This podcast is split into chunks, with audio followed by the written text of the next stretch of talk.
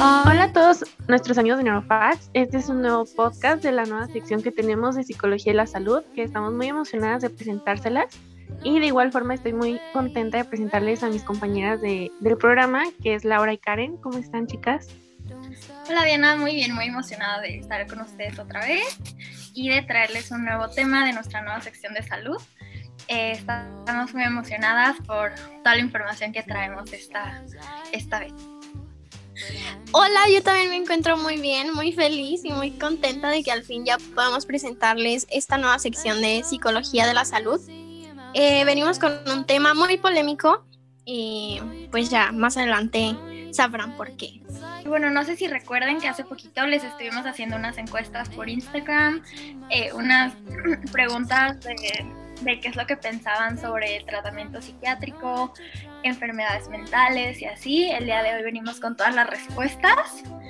Y pues creo que sin más que decir, vamos empezando con, con el tema y con la información. Sí, y bueno, para los que no nos siguen en Instagram, bueno, en nuestras redes sociales son neurofacts, neuro-facts-bajo, tanto en Facebook como, como Instagram. En Pinterest también nos puedes encontrar como neuro-fats y también ya tenemos Spotify donde también nos vas a poder encontrar como neurofats para que vayas y nos escuches. Y ahora sí vamos a comenzar con el tema que es mitos de la psicofarmacología o bien este, los fármacos en que influyen con la psicología mental. Siento que uno de los mitos como más grandes que al menos yo conozco que las personas dicen que los medicamentos te van a generar una adicción. Y pues realmente esto es totalmente falso. O sea, están controlados por un médico. O sea, ¿cómo eso? Y aparte están patentados y ya probados con muchos estudios. Entonces, ese es uno de los mitos más grandes que yo conozco. No sé qué opinen ustedes. Y de hecho, otro de los mitos es de que dicen que en vez de que te beneficien, dañan más tu salud y no puede que sí hay repercusiones en ciertas personas, porque no todos los cuerpos son iguales, pero este, la verdad es que sí ayuda muchísimo para cuando tienes depresión o diferentes enfermedades mentales, sí ayuda mucho. Como dice Karen, o sea, totalmente cierto, para probar un fármaco necesita pasar por un montón de pruebas, eh, se hacen estudios, eh, se comparan con otros fármacos, se hacen, en verdad es un proceso muy, muy largo para que el medicamento que conocemos ahorita se pueda distribuir y se pueda consumir. Entonces, eh, siento que no hay que tenerle miedo a este medicamento. La verdad es algo que nuestro organismo necesita, que nuestro mismo cuerpo nos pide. Entonces, sí, o sea, hay que darle la, la oportunidad a, a, todos estos estudios y... Bueno, por decir, yo, yo siento que más allá de pues todos los mitos que existen, también están estos prejuicios, o sea, tan solo el prejuicio de, ay, es que ella va al psiquiatra o ella va al psicólogo. O sea, es, es momento de que ya comencemos como a dejar de, pues, juzgar a las personas que necesitan este, los fármacos y que, o sea, realmente pues lo necesitan porque no es que no puedan vivir sin el medicamento, pero este medicamento pues les va a ayudar a poder estar bien. De hecho, eh, pues estos medicamentos también se hicieron para darles una mejor calidad de vida a las personas que sufren alguna enfermedad mental, porque nosotros sí puedes decir, si estamos enfermos de cualquier, una gripa o así, ahora imagínense que ellas, esas personas que tienen una enfermedad mental lo tengan que tener todos los días, es muy pesado, entonces creo que los fármacos en este aspecto, pues sí les ayudan muchísimo en su calidad de vida para, para bien, o sea, no es para mal y hay que, quitar todos esos estigmas o tabús que hay lamentablemente, porque pues primero es la salud mental, yo creo. Es. Sí, totalmente, dejar de un lado las etiquetas, eh, dejar de un lado el juicio que, que existe sobre las personas que, que necesitan este medicamento. Bueno, igual les quería compartir eh, qué es lo que ustedes piensan sobre la idea de que los fármacos nos van a mantener como drogados todo el tiempo, como en un estado somnoliento.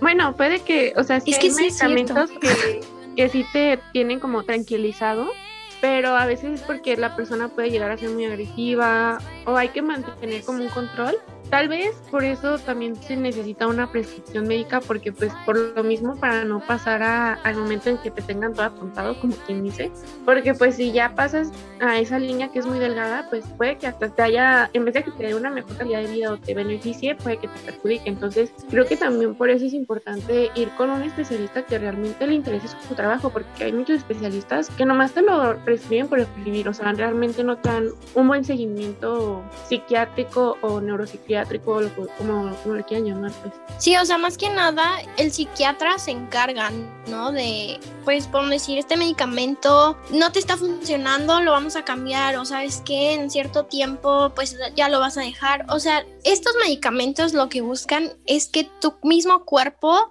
ya pueda regularse y en un tiempo, pues, futuro ya puedas tú vivir sin los medicamentos. No es como que vas a ser dependiente para siempre de los medicamentos. Y como decíamos, la salud mental va primero al igual que la salud física. O sea, si no tenemos las dos salud, o sea, salud mental, salud física, realmente nos afecta nuestro estilo de vida, pues en nuestra vida en general. Sí, es muy cierto que dijiste, Karen, de el tiempo que pasa en lo que se regula el medicamento que estamos metiendo a nuestro cuerpo, ¿sabes? O sea, sí hay un proceso en el que tenemos que ver qué tanta dosis es necesaria, que, que nuestro cuerpo asimile que está recibiendo esa sustancia que nos hacía falta. Entonces siento que sí, esta parte de sentirnos como cansados o adormilados entra en este como periodo de tiempo también, ¿no? En el que apenas nos estamos acoplando al medicamento.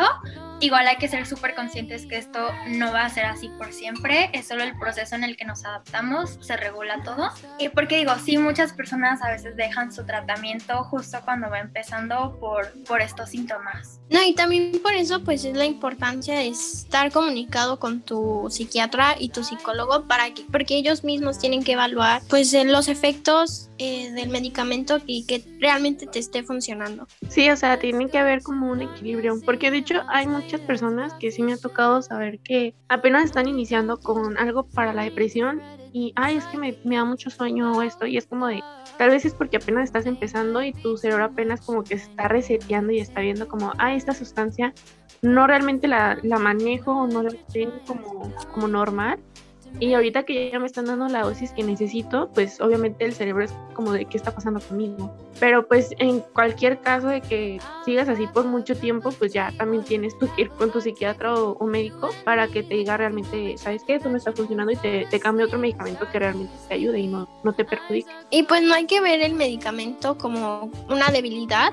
realmente es una una herramienta que nos va a ayudar a ser más fuertes. Y así como decíamos, para la gripa, pues ¿qué te tomas, no? Es lo mismo, si te sientes mal, toma medicina para sentirte bien. Y este medicamento igualmente te va pues a ayudar a sentirte bien y es lo que busca, no busca hacerte sentir mal ni ni eres débil o eres un loco, no, o sea, como decíamos, ya es momento de dejar los prejuicios a un lado y ver por nuestro propio bienestar y creo que es algo que hemos visto en, pues más, no normal, pero como que se empieza a normalizar ahorita, como en estos tiempos, el ir y se está concientizando más que nada, ir al psicólogo, la importancia de ir a un psicólogo y también este se van quitando poco a poco estos prejuicios y se están desmintiendo muchos mitos que hacían que muchas personas temieran ir y acudir a un psiquiatra o tomar pues sus tratamientos. Sí, igual aparte de empatizar, ¿no? Que siempre tocamos el tema en nuestros podcasts. Digo, si conocemos una persona que esté pasando por este proceso de empezar a ir al psiquiatra, al psicólogo, que incluso esté empezando un tratamiento, ser súper, súper empáticos, estar para apoyarlos y cero juicio, o sea, en verdad, cero juzgar a las personas. Digo, muchísimos años tuvimos esta parte de que íbamos al psicólogo cuando estábamos locos, cuando teníamos algo mal. Entonces, esta parte de ser empáticos y, y ver que, que todo está bien, ¿no? Sí, totalmente creo que antes era como, como que era un tabú muy que veían como en la sociedad como, ay, no manches, va con el psicólogo, ay, no, está súper mal porque va con el psiquiatra. Y pues lamentablemente en cierta parte se podría decir que pues esta pandemia nos hizo darnos cuenta en que pues no estamos bien si, si no vamos o no atendemos nuestro lado psicológico o mental, que tenemos que estar yendo, o sea, que realmente se necesita y es un pilar clave para, para estar bien. Y bueno, algo que hemos también ya discutido en nuestros anteriores podcasts es la importancia de pues ya acudir con un especialista, ya lo hemos dicho también hoy, es esa importancia de me siento mal, no estoy bien, ¿no?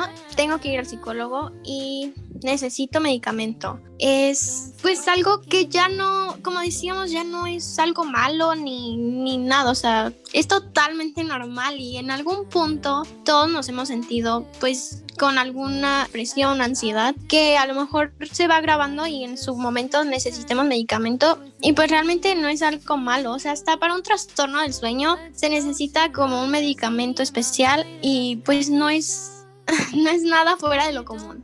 Totalmente. Este, chicas, me ha tocado también compartir con personas que piensan que el estar medicados o necesitar algún tratamiento psiquiátrico significa que va a cambiar su forma de ser o que está como modificando su, su ser, su persona. ¿Tienen algo que aportar a esta idea? Pues tal vez sí cambie como un poco en el aspecto en que tal vez la sustancia que pues dice que está agregando a su cerebro le beneficie obviamente a haber un cambio tal vez muy muy muy bueno. Al principio tal vez es como decíamos, no se sienten como somnolientos o algo dicen que está cambiando, pero porque es normal porque el cerebro se está adaptando. Pero como tal no creo que afecte una personalidad, porque pues ya la personalidad siento que ya sería tuya, ¿no? Y por decir, un ejemplo que quisiera poner es, tienes una depresión que ya es ya llevas bastante tiempo, tu cerebro comienza a dejar de producir pues dopamina, serotonina, que es esta hormona, ¿no? Que te hace sentir bien.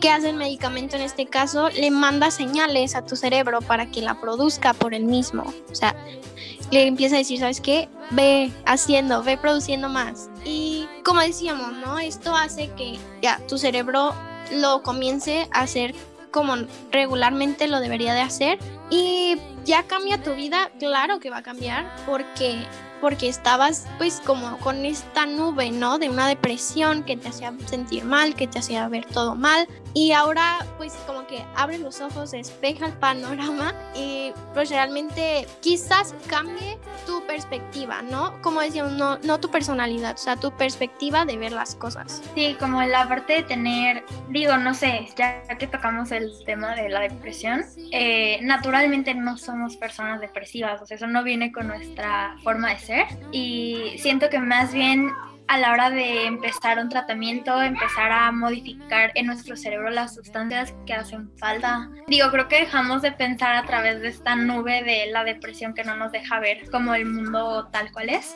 Entonces, no siento que cambiemos nuestra forma de ser. Como decía Diana, eh, lo que cambia es lo que percibimos de las cosas y nuestro estado de ánimo también cambia. Y pues a este tema le agregamos, eh, por eso quisimos hacer la encuesta en Instagram para ver qué pensaban ustedes sobre estos, algunos de estos mitos, como el acudir a un psiquiatra, que generalmente da miedo, que lo vemos como algo negativo, o que estos fármacos eh, te generan una adicción o te hacen ser mala persona o son tóxicos para nuestra salud. No sé, quisiera ya cerrar este tema diciéndoles que creo que todas las personas somos muy fuertes si lo llegamos a necesitar en algún momento de tener que acudir a un psiquiatra y que nos receten algún medicamento.